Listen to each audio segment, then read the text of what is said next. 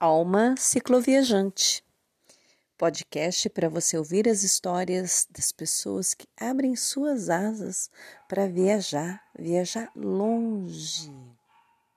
Continua com a gente que hoje vai ter história.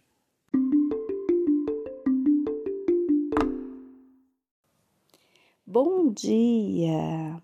Hoje eu vou trocar de lado vou para o lado de lá e ao invés de eu ser aquela que puxa a conversa durante o bate-papo, como se fosse eu entrevistando a pessoa do lado de lá, vou ser eu entrevistada.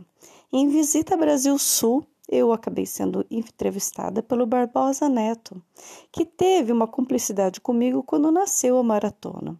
Essa história vocês vão saber ouvindo essa entrevista de hoje, onde a gente falou de tudo um pouco sobre motivação, sobre a vida, sobre sonhos e as coisas que acontecem quando as pessoas se juntam para realizar alguma coisa em comum. Falo também sobre o livro Alma Cicloviajante. Passo aí o contato para quem quiser me procurar e pedir também ouçam o episódio da entrevista na Rádio Brasil Sul. Gente, 9h31, conforme eu tinha dito, né, já estamos aqui recebendo a Suzy Saito, que vem também para falar do livro que ela é, publicou, que ela escreveu, e contar as novidades da vida para gente, esse ensinamento que a vida nos dá a cada dia, né? Bom dia, Suzy. Bom dia. Tudo bem? Tudo. Obrigado pela sua presença, pela sua visita, por aceitar o nosso convite. Nossa, bem assim de, de em cima da hora, mas eu adorei, vale muito a pena. Para falar dessas coisas, vale sempre a pena a gente falar. É verdade. Como é que chama o seu livro? Chama Alma Cicloviajante, uma aventura pelo Vale Europeu. As pessoas acabam confundindo um pouco, né, pelo nome Vale Europeu, como se fosse algo na Europa, mas é aqui em Santa Catarina, uma região que é, ela é muito conhecida pelo cicloturismo, então ela recebeu o nome de Vale Europeu. E você ficou fazendo esse percurso? É, é um circuito de 300 quilômetros. Eu acabei fazendo 400 quilômetros. Então, hoje, ele é um dos circuitos mais conhecidos dentro do cicloturismo. É, fica ali na região próxima de Blumenau, região de Timbó. São sete cidades. E as pessoas estão indo muito para lá, né? independente do formato seu de cicloturismo, estão, estão procurando bastante essa forma de fazer o turismo. E essa experiência é, é, deu um start dentro da sua cabeça para você escrever um livro. Como é que foi esse hum, processo? Foi o contrário. Ah, é? É, eu sempre fui muito ligada a escrever, eu sempre fui muito consegui sempre me expressar muito por palavras, mas é uma coisa assim desde menina. E o livro acaba sendo assim, tendo a parte alma, a parte falar de vida, de coração, de uma pessoa bem comum. É, você não precisa ser atleta para fazer um percurso de cicloturismo. E por causa dessa minha vontade, que já era um sonho muito mais antigo de escrever um livro, eu acabei definindo de fazer uma viagem e aí acabei definindo de ser uma viagem de bicicleta, porque na verdade eu pedalava pouco e não era né, do cicloturismo. Eu tinha muitos amigos que já viajavam de bicicleta e eu não. E aí eu decidi fazer esse circuito. Eu, eu até li aqui, capítulo por capítulo, de um livro da filha de um colega nosso da rádio, que é o, o Cláudio Sellery. Ele tem um programa Tarde Legal, todo dia, das três às cinco da tarde. Um amigo querido que a gente tem, faz um programa muito agradável. E aí ele me deu o livro da filha dele, eu não conhecia a filha dele, é Cauana Sellery, hoje ela está até morando em Florianópolis. Né? Ela é personal trainer, mas uma jovem, e ela relatando o caminho de Santiago de Compostela uhum. que ela fez também. E ali a experiência que ela teve, né, muito espiritual, um caminho também difícil. Ela conta as agruras com bolhas e as dificuldades que ela teve, né, e de tudo que ela viveu. Mas o que passa como mensagem para as pessoas é muito menos até da questão física, mas muito mais espiritual. Também foi com você assim lá no Vale Europeu? É, uh, sempre que a gente fala na palavra viagem, as pessoas são remetidas a lugares, né? Você é, pensa em lugares que você tem vontade de conhecer pela beleza do lugar e você sempre acha que a viagem vai ser sobre lugares. E na verdade a viagem é sempre sobre pessoas e sobre você mesmo. E o caminho de Compostela eu tive a oportunidade de fazer, mas assim, um percurso bem pequenininho, não de bicicleta a pé. As bolhas assim, elas são presentes mesmo. É, e eu penso assim que dá para comparar a viagem de bicicleta nesse formato de ir sozinho, de ir com autonomia, sem apoio de carro. Você foi sozinha? É. A maioria das viagens que eu faço de bicicleta é sozinha. Às Você ficou quantos eu... dias fazendo? Essa viagem é uma viagem pequena, né? São 300 quilômetros, eu percorri 400, eu fiz sete dias. E não foi com intenção... Hoje, a bicicleta está muito voltada à performance também, né? Rendimento. Mas existe esse formato de cicloturismo que não precisa ser com pressa. Você não precisa estipular 100 quilômetros por dia, como é possível fazer. É, você pensa mais em fazer pedaços pequenos para poder chegar num lugar e, principalmente, interagir com as pessoas locais. E é justamente aí que entra essa questão de ser uma viagem sobre pessoas, porque quando você está aberto a conversar com as pessoas locais, você aprende uma riqueza de experiências de pessoas que você nunca viu, provavelmente você nunca vai ver, e num gesto, muitas vezes, assim, de te dar uma água ali no portão da casa, ou chamar para conversar, às vezes te chama até para um café, alguma coisa, você percebe assim, você volta a acreditar, na verdade, na bondade das pessoas, porque a vida vai fazendo a gente é, achar que muitas vezes não existe mais isso, as pessoas não fazem um bem sem ter intenção nenhuma por trás. E quando a gente faz uma viagem simples, como é o Caminho de Compostela, que eu fiz um trecho pequeno, pequeno de 130 quilômetros, né, ali próximo da fronteira da Espanha, partindo de Portugal até Santiago de Compostela, e como eu fiz a pé, é, muitas vezes você passa horas sem conversar com ninguém. E essa poluição sonora exterior, ela faz, ela anestesia muito a gente ela faz com que a gente fique o tempo todo voltado a tanta informação externa, a gente não para para se ouvir. Está conectado, né? Aquela necessidade. É, ainda mais hoje com rede social, né? Então, não deixa de ser uma espécie de fuga você preencher a tua vida com informações externas e não pensar o que, que você realmente está fazendo. Então, quando você se submete uma, a uma peregrinação, como é o Caminho de Compostela, e o cicloturismo, uma cicloviagem solo, sozinha, é, mesmo que você vá com pessoas, mas se você se permitir aqueles momentos onde você faz uns trechos sozinhos e você não tem com quem conversar e não tem aquela coisa de turma, aquela coisa de muita informação, assim, um passeio urbano, quando você está por estradas assim onde não tem nada, chega uma hora que não tem escapatória. Você vai começar a conversar com você mesmo e perceber certas coisas que você não se permite fazer. Então, é uma experiência que eu gosto muito de falar que todo mundo deveria se permitir, seja no seu formato a pé, de mochilão, de bicicleta, de moto, que muitas vezes as pessoas fazem. Só que tem a questão da velocidade, né? A moto ela é parecida na questão do vento, do contato com a natureza, mas esse passar devagar que a bicicleta permite e o a pé permite, é, faz com que você perceba sons que muitas vezes no motor você não percebe, pelo barulho e pela questão da velocidade.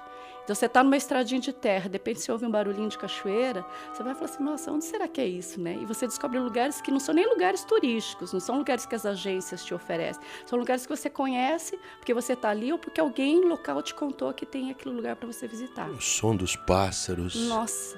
O vento batendo nas árvores. Isso não tem, não tem pacote que te ofereça. E essa foi a, a maior viagem que você fez dentro de você mesmo, com você mesma isso foi uma, é, um ponto de mudança de, de rumo da sua vida ou de enxergar a vida, de ver a vida de forma diferente?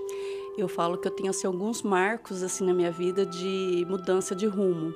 É, quando eu concluí a maratona a primeira vez, que foi em 2019, é algo que eu jamais pensei que eu iria fazer, porque era uma coisa muito possível pela minha condição física de muitas lesões.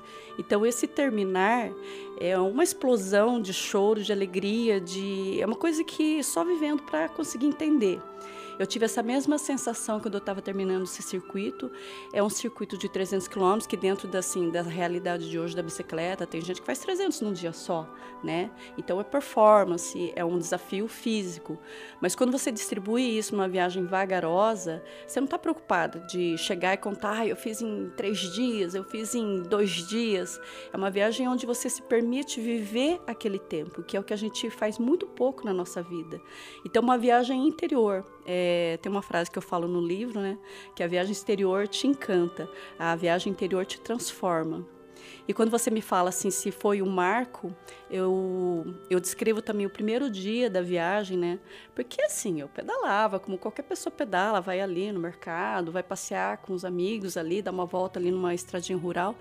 mas decidi de fazer uma viagem ainda mais assim solo, né, que a gente fala que é o solo é o sozinho, é, sem aquele apoio de, ah, se acontecer isso, ah, eu peço para alguém ajudar. Não, não tem ninguém para te ajudar. Então você tem que se munir de informações, saber mexer num pneu, mexer numa corrente. Você tem que ter um conhecimento básico, técnico, para poder né, se virar sozinho. Porque muitas vezes você passa, teve trechos desse circuito que você passou o dia inteiro sem ver ninguém, nenhum carro, nenhuma pessoa, que passa por lugares bem ermos mesmo, né? Então você tem que ter essa autonomia. E o primeiro dia, quando você se vê que realmente você está numa bicicleta com os alforjes, né, que são as malinhas que você pendura na garupa, e você fala, meu, você, eu estou aqui mesmo, eu estou fazendo isso. É assim, é uma explosão assim de felicidade que você passa a ver que tem muitas coisas que as pessoas impõem que são impossibilidades e você está ali, você acreditou e você foi lá fazer. E é uma coisa que as pessoas têm que viver. A partir dessa viagem né, que você me perguntou, a primeira sempre é muito marcante, né? Independente do tamanho das outras, em quilômetros, em grandiosidade assim de feito, né? Como um desafio físico ou pessoal, a primeira sempre é a mais marcante. Aí vieram outras, né? Quando você abre a portinha e é uma coisa tua realmente, não é porque os outros impõem que é legal fazer e é uma coisa tua mesmo, aí você não para mais, né? Aí foram várias viagens depois dessa. Que legal. E esse livro, por exemplo, quem tiver curiosidade de comprar, de adquirir, onde que pode encontrar? Eu não dispus em, em livrarias, então o contato é feito diretamente comigo por rede social. Aí tem o arroba Glória A D Glória é, aí ele tem contato de celular, contato de e-mail, mas geralmente pelo direct no Instagram. Eu... Arroba AD Glória. Arroba Glória AD de dado Glória. Tá. Entendi. E aí, quando me procuram pelo direct ou pelo WhatsApp mesmo, aí eu, quando é fora de Londrina, eu envio por correio. Às vezes em Londrina eu combino de entregar pessoalmente, mas sou eu mesma que faço. É a escritora, a viajante escritora. A viajante que vai fazer a entregadora a de entregadora, é que nem eu, é direto. E qual que é teu WhatsApp, Suzy? Vamos deixar para as pessoas? Pode ser? Pode ser. O 43 tá. 99604 4000. 99604 4000.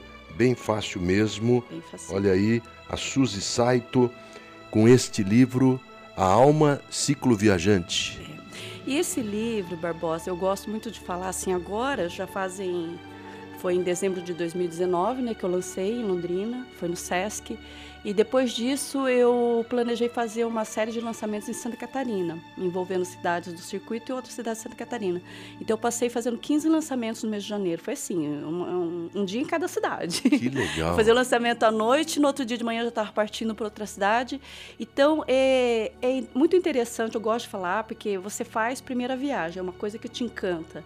Aí, quando você escreve, você revive tudo novamente, você se permite. É, sentir novamente aquelas coisas todas que, que você passou durante a viagem. Agora, essa oportunidade de você falar com as pessoas, as pessoas que foram no lançamento, e você olhar no, no olho no olho, não é uma coisa fria como uma livraria, a pessoa olha, ah, que livro interessante, ah, essa cara. Mas a autora está lá é. junto com o leitor, e o, quem o vai futuro no leitor. lançamento, Barbosa, vai, vai ficar ler. com aquela pulguinha, É. aquela vontadinha, mas falta alguma coisinha para a pessoa tomar a coragem de fazer.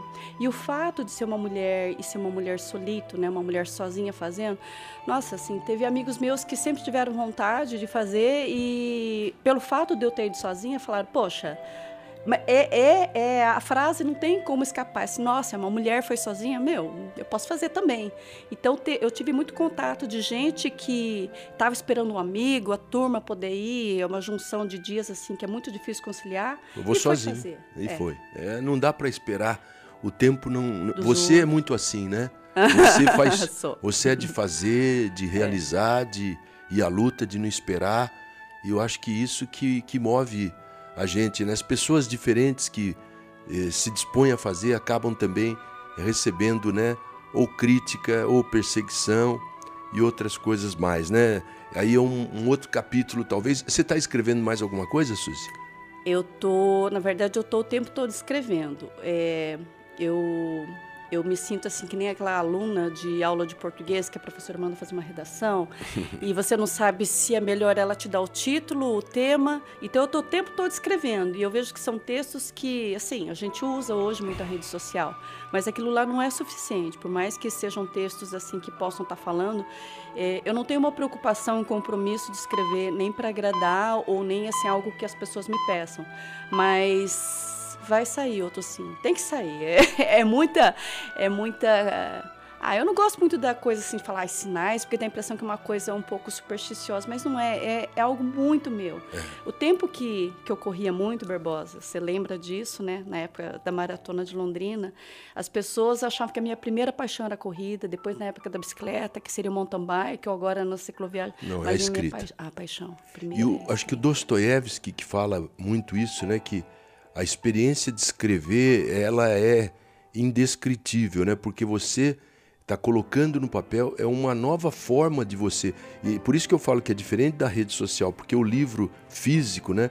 Ele é uma experiência inenarrável, porque você lê um livro, depois você relê, você relê de outra forma e, e imagina só o escritor passar, conseguir colocar isso no papel né? A gente fala de Dostoiévski, de Machado de Assis, de Clarice Lispector, né? principalmente para mim, que são assim os maiores escritores, né? ou é, um Essa de Queiroz, né? mas eu, eu, é, eu vejo que é um, algo fantástico você deixar o seu pensamento, a sua criatividade numa, né, numa obra que realmente isso é, eu acho que é uma grande experiência, um, um dom, né, talvez, que a pessoa tenha e é uma forma de você também é, contribuir muito com a, a coletividade, né? É, enquanto você estava falando, eu estava pensando duas coisas, né? A gente, enquanto leitor, porque escritor é muito, é muito interessante, né? Hoje eu falo, ah, eu sou escritor, porque eu, eu demorei muito, demorei cinco anos, né, depois da viagem, para o livro nascer é, ficava muita coisa. Eu acho que você quer uma coisa tão boa, Elaborada. tão perfeita, como se você pudesse falar, eu vou ter um filho. Ah, então eu vou pôr esse ingrediente esse. E você nunca quer soltar o filho para o mundo. Você sempre tem mais alguma coisinha. Exatamente. Então, o nunca está pronto, falar, né? Tá É, exatamente. exatamente. Aí muitos amigos meus escritores falam, Suzy, ele nunca vai estar tá pronto. Solta, solta logo, porque senão você sempre vai protelar. Então, a hora que eu falei, deu, né? E soltei, é uma sensação de alívio, é, de que está pronto, que e não é um pronto. Ele sempre vai estar tá sendo interpretado de uma forma diferente. Eu mesma, se eu for ler, eu vou pegar coisas que talvez na época eu não via. E a gente, enquanto leitor, quando a gente lê um livro, a gente sempre falava isso, mesmo quando a gente era criança, né, que os livros físicos, principalmente, a gente viajava nas histórias, você se transportava naquilo. Então, é uma experiência, assim, é, que quem se permite a leitura, ela vivencia isso. E uma coisa que você estava falando sobre eternizar, essa palavra é muito forte. É, esse livro ele é bem diferenciado, assim. Depois se eu, eu falar algo sobre ele, você vai entender. Posso tem pegar? uma parte, sim. Aí. Tem uma parte dele que, que eu capa coloquei. linda, hein? ficou. É, como era alma cicloviagem, eu tinha uma segunda opção. Na verdade, era a primeira opção, que eu estava mais assim, alma, né? Mais coração. Mas essa eu tô assim, numa risada tão gostosa, numa alegria tão gostosa. Eu falei, não, eu quero essa foto, né? E você conseguiu um prefácio aqui do Antônio Olinto? Antônio Olinto. Puxa, que chique, hein? Antônio Olinto, ele vinha muito para a cidade para fazer umas palestras, É. uns encontros sobre a viagem dele. Era uma amiga na época que convidava ele. Então foram vários londrinenses que essas histórias de vender o fusquinha para comprar uma bicicleta e viajando, ele influenciou muitas pessoas e até hoje, né? Para mim, o maior nome de cicloturismo no Brasil é o Antônio Olinto. Né? Que edição bonita, coisa de primeira. Não se fala que é um, um livro de. É uma.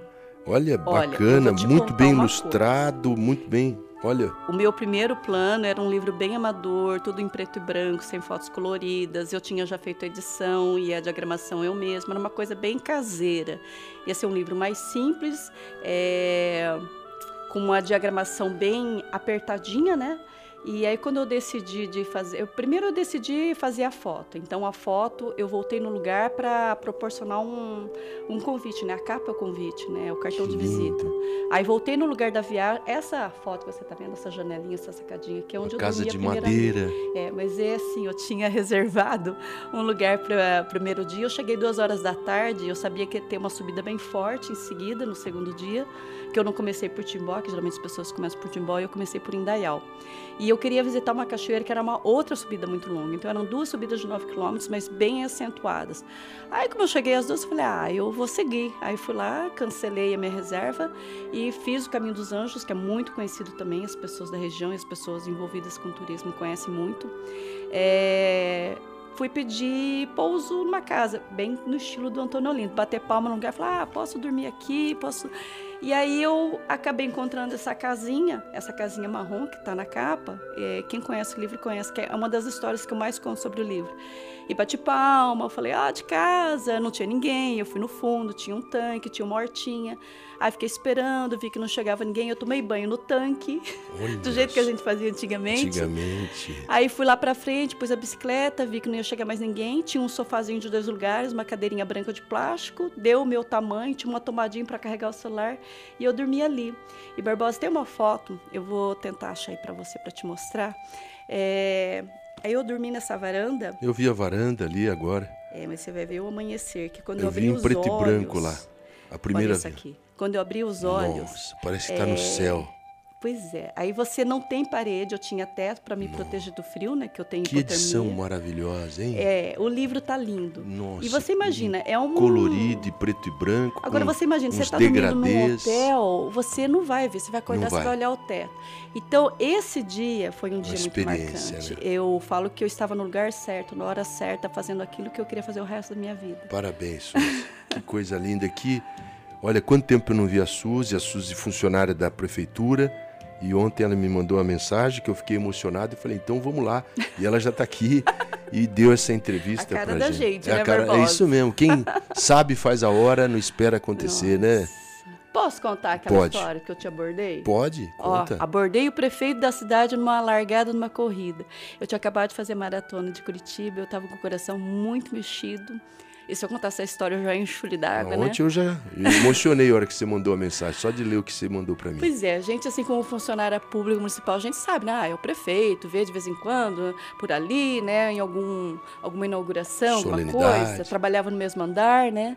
Mas aí, eu nem sabia, né? Que o Barbosa corria também. Eu tinha acabado de fazer a maratona, então eu tava cheia de vontade de que as pessoas vivenciassem isso. Foi na beira do lago ali, do Foi, Lago 2, 3 ali. É, ali. É.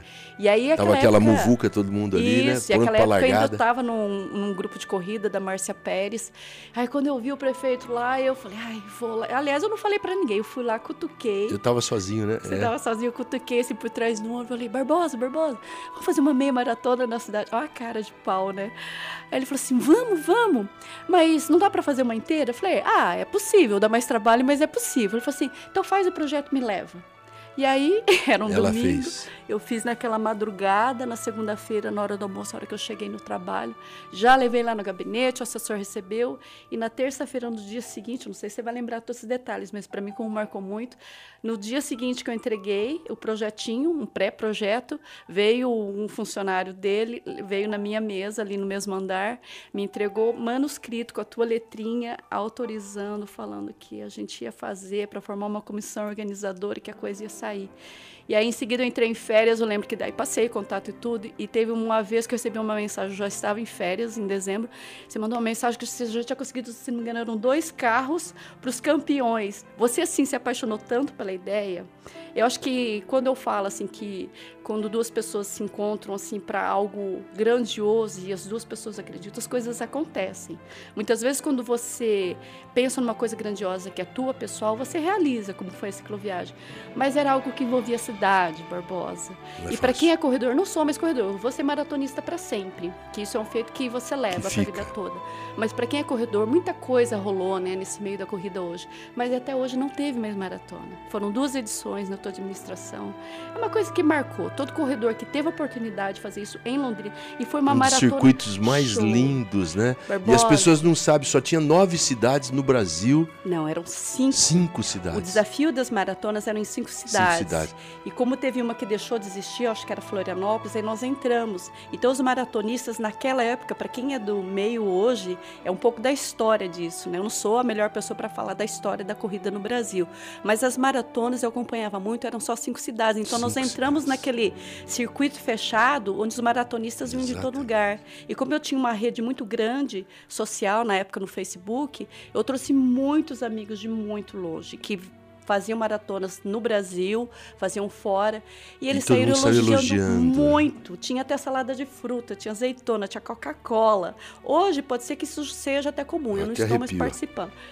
Nossa, foi assim. Na beira do lago, aquele circuito, circuito lindo lindo, nesse um vale. pessoal elogiar, porque Londrina é linda, né? Ainda mais aquela região.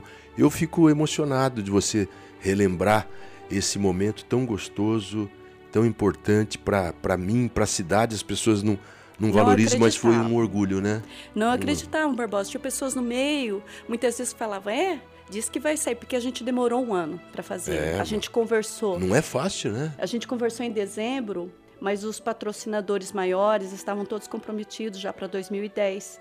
Então ela foi acontecer em 2011 e 12. Então teve um ano inteiro para a gente ir amadurecendo a ideia e, E praticamente não retomamos. gastou nada de Londrina, uma coisa que eu acho que o prefeito aqui não faz, buscar parceria, não é verdade? Isso que é importante, né? Fazer é, a, a sociedade se envolver, como foi uma ideia sua, que daí nós unimos. Eu fiz uma reunião na hora, chamei todo mundo, os secretários, falei, "Ah, vai ter a maratona. É. Era o professor Paulo Roberto de Oliveira, da Fundação de Esportes de Londrina, um dos maiores nomes da educação física do Brasil, está lá em Campinas e fez coisas maravilhosas que estão até hoje. Ele foi secretário de Estado, né?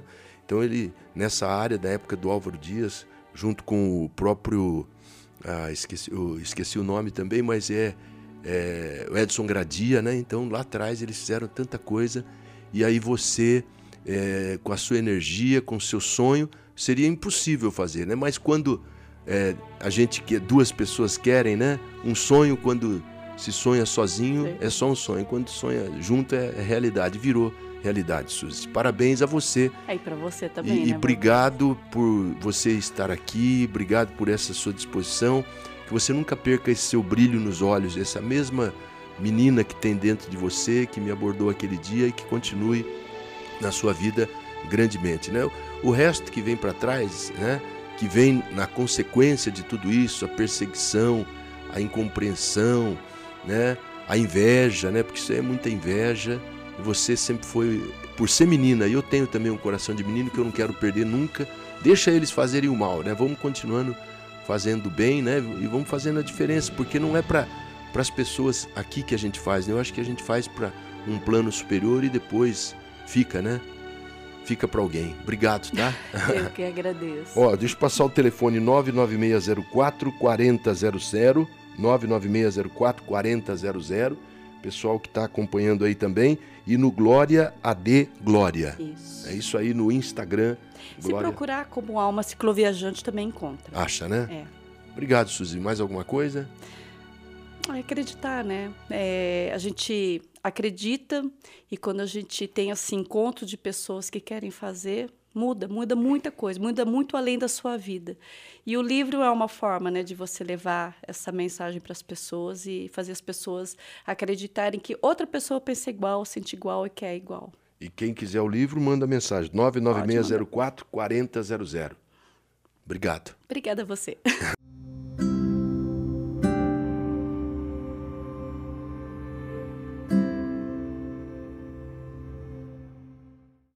Sonho sonha só, é só um sonho que se sonha só. Mas sonho que se sonha junto é realidade.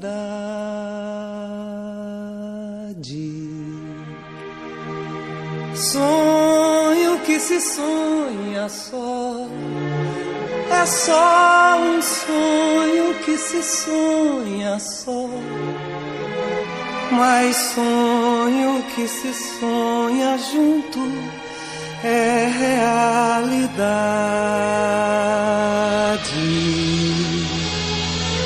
Hum, ah, mas sonho que